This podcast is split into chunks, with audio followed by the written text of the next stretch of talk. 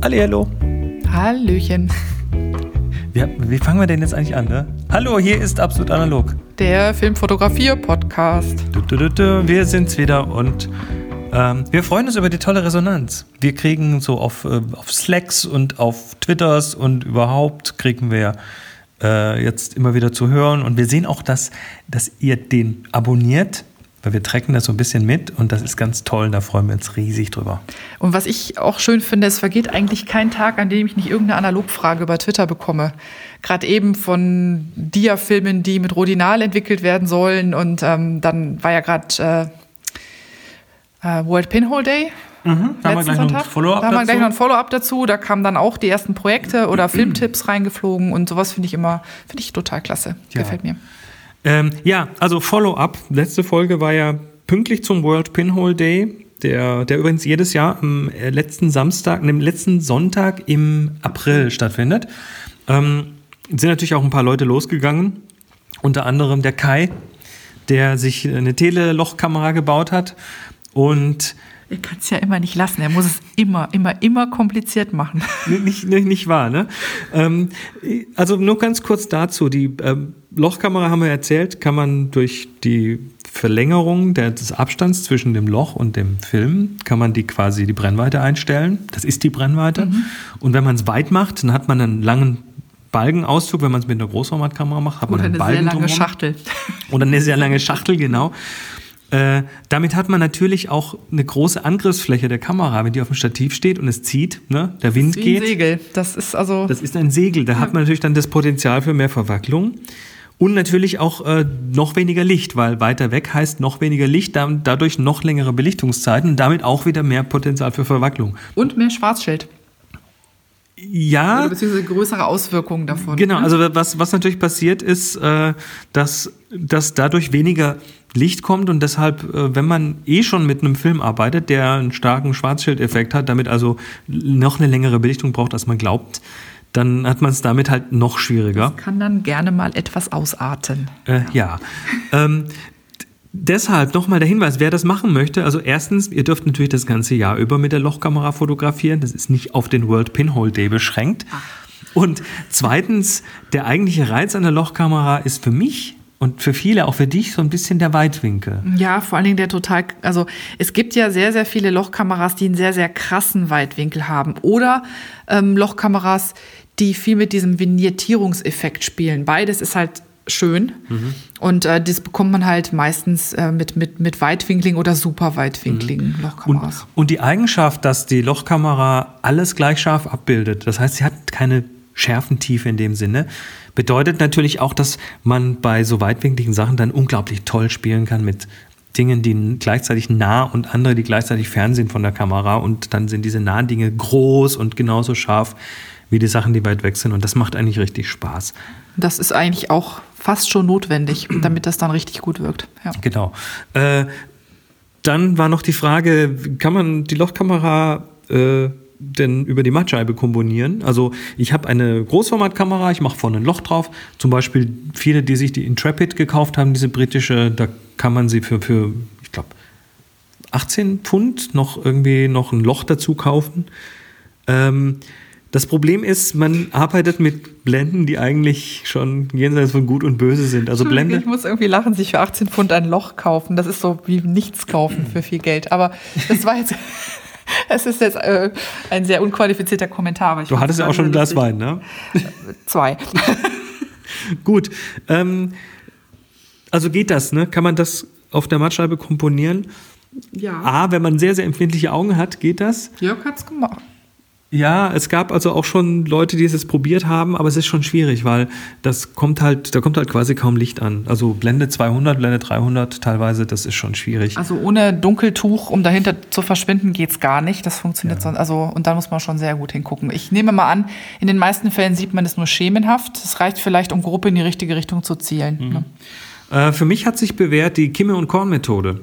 Du hast ja eigentlich eine geometrische äh, Geschichte, ne? Da ist das Loch und dann kannst du eine gerade Linie ziehen, am, außerhalb der Kamera, über die, von, von der Mitte der Kamera bis zum äußeren Rand, da wo das äußeren Rand, da wo der Film ist. Und dann hast du da hinten zwar zwei Körner und vorne eine Kimme.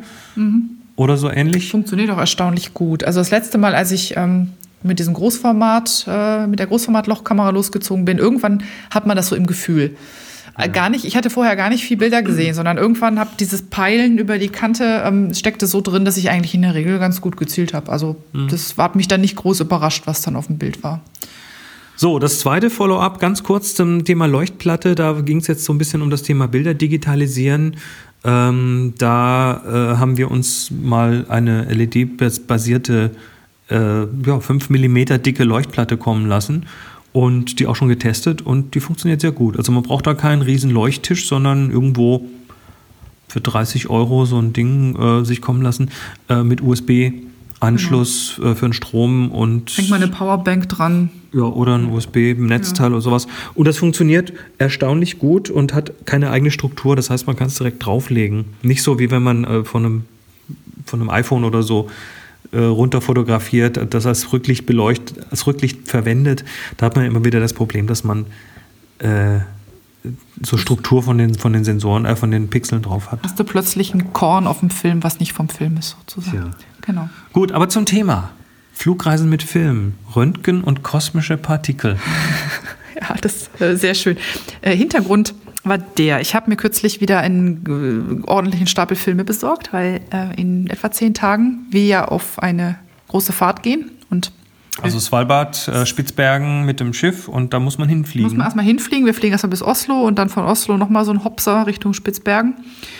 Ähm, insofern habe ich äh, natürlich, weil ich analog unterwegs sein will, kräftig Filme eingekauft und meine Bleibeutel gezückt. Und ähm, ich habe dann so, damit das am Ende beim Röntgen am, im Flughafen kein Problem gibt, habe ich äh, so Hammer Filmsafe heißen die Dinger. So Beutel, in denen man jeweils ähm, 25 äh, Rollfilme reinkriegt, also fünf Fünferpackungen ungefähr, vielleicht noch eine oben drauf. Und die sind inzwischen sehr, sehr, sehr mitgenommen, weshalb ich geschaut habe, ob ich nicht einen Nachschub bekomme. Die sind mehrfach mit Gaffer geklebt, die fallen fast auseinander.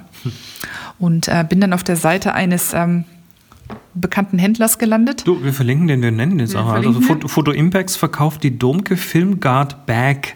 Das Genau. ist also ein Bleibeutel. Nee, das ist kein Bleibeutel. Das ist, ein, das ist im Gegensatz zu den anderen Bleibeuteln, die so Alu, Plastik und, und eine Bleischicht sind, ist das so quasi ein, ich sag mal in Anführungszeichen, Stoff, der entsprechend Blei verstärkt ist. Also ist flexibel, ist weich, äh, kostet auch äh, eine, eine größere Summe, sich einen so einen Beutel zu Also kaufen. fast 50 Euro. Ja, der kleine. Der kleine reicht aber nicht. Ich müsste den größeren, der kostet 69 oder so.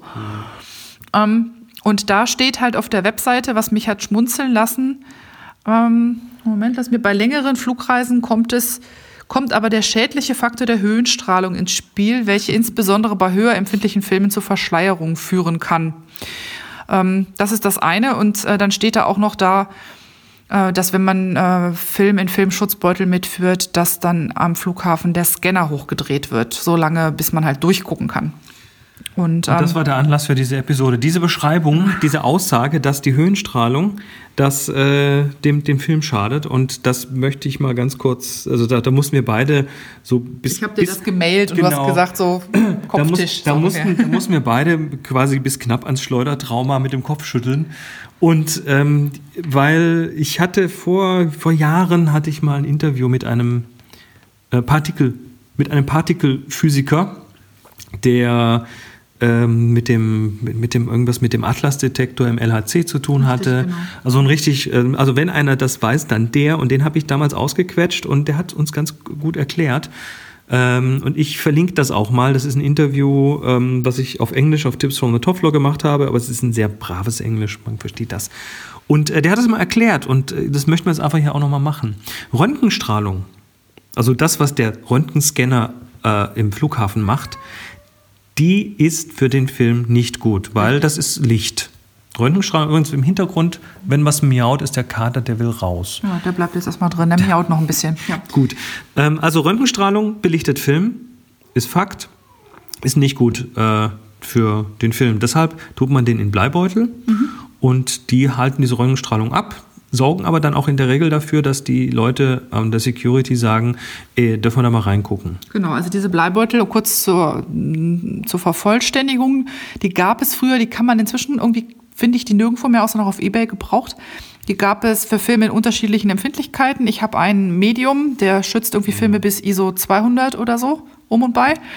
Und dann habe ich einen, der schützt Filme bis ISO 3200. Also der hat, der, der kann richtig was. Davon habe ich sogar zwei. Mhm. Und wenn die durch den Scanner laufen, geführt mit Filmen, dann ist das in der Regel für die Dame oder den Herrn, der am Bildschirm sitzt, ähm, ein, ein, ein schwarze Box. Also das sieht man dann auch. Also ich habe sehr oft schon dahinter gestanden geguckt, wie meine Tasche so durchlief, weil ich quasi schon darauf warte, dass man mich sowieso dem Sprengstoff, Sprengstofftest unterzieht. Und ähm, da passiert dieses, diese Urban Legend, die würden das hochregeln, bis sie reingucken können. Das ja. passiert halt nicht. Also das, ich habe es zumindest noch nie beobachten nee, können. Nee, das, das habe ich auch mal jemanden gefragt, mhm. äh, der das mir dort auch erklärt hat, dass die ähm, nicht die, die Stärke verstellen, wenn sie was nicht sehen, sondern dass das fix ist und äh, dass auch bei so Bleibeuteln das nicht passiert, sondern dann genau. wirst du eben gefragt und dürfen wir mal reingucken. Dürfen wir mal reingucken genau. und dann musst du möglicherweise eben zu diesem EGIS-Sprengstofftest, dann wischen sie das und bringen das zu einer genau. Kiste, die dann irgendwie so Anhaftungen messen kann. So ein Spektroskop ist das, glaube ich, sowas. Interessanterweise ähm, interessieren sich zumindest an europäischen Flughäfen die Sicherheitsbeamten für meine Filme eigentlich relativ wenig gucken rein, sagen, aha, Film, alles klar, Deckel drauf, fertig. Interessanter wird es immer bei den Objektiven, gerade jetzt bei den dicken, bei dem Mengenglas von den, von den analogen Kameras, von den, die, das schwere Zeug, was ich mhm. da habe. Das mit dem Film, das ist für die äh, unspannend. Das Glas scheint doch in irgendeiner Form röntgendichter zu sein oder ja, Glas, wie auch immer. Glas-Metall-Kombi, das ist dann halt irgendwie so ein Punkt. Auf jo. jeden Fall, ähm, ach so, ein Punkt noch. Es heißt immer, man könnte auf Handdurchsuchung bestehen.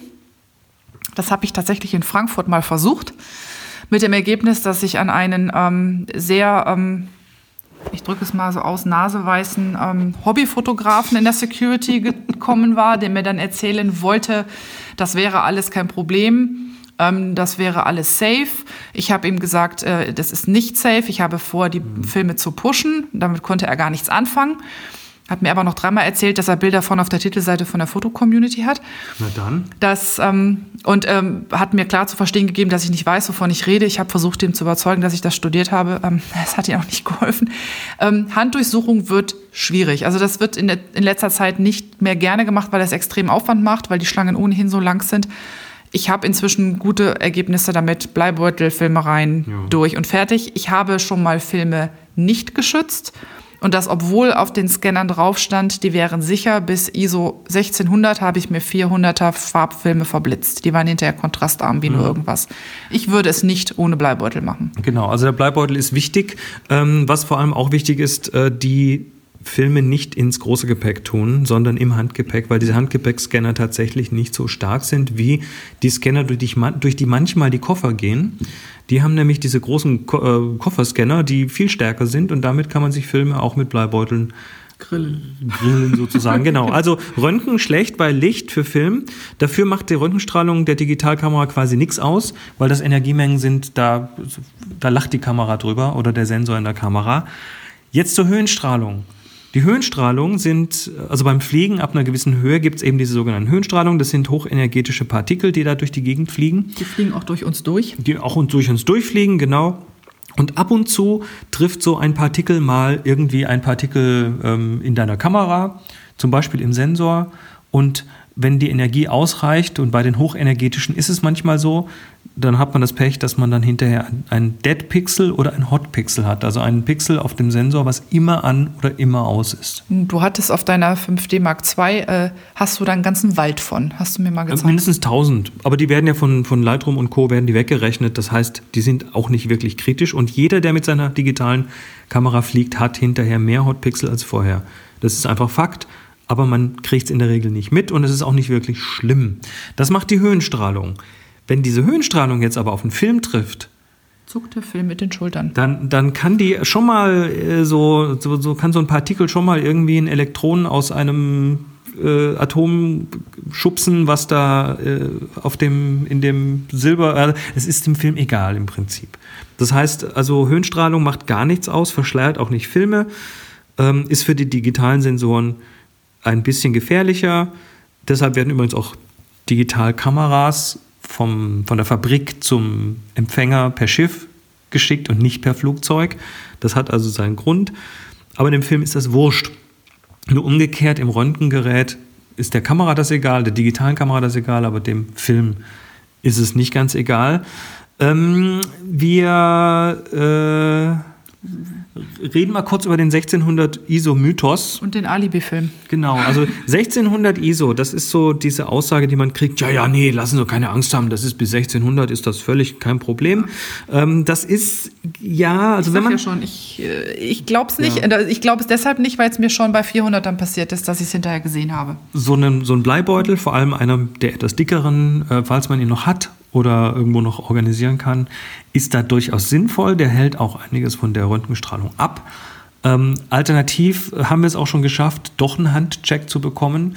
Und zwar durch Zücken. Wenn, wenn, der, wenn der Mensch sagt, nö, ist bis ISO 1600 kein Problem, dann äh, ist es immer ratsam, eine Rolle Ilford Delta 3200 im Gepäck zu haben.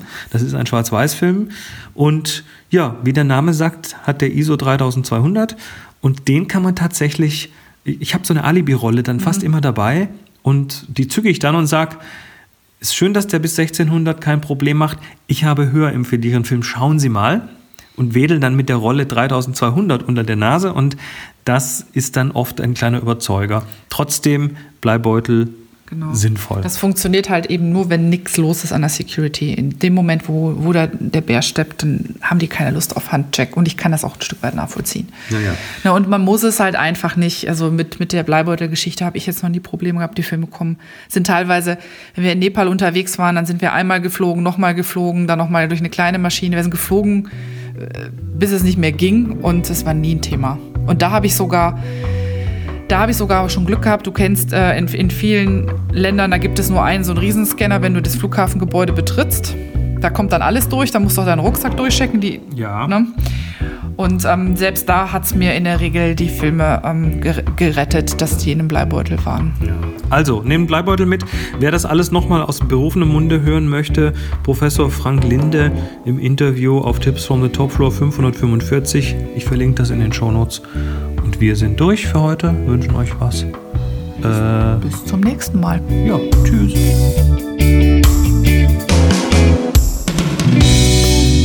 Absolut Analog ist eine Viewfinder Villa Produktion mit Monika André und Chris Marquardt.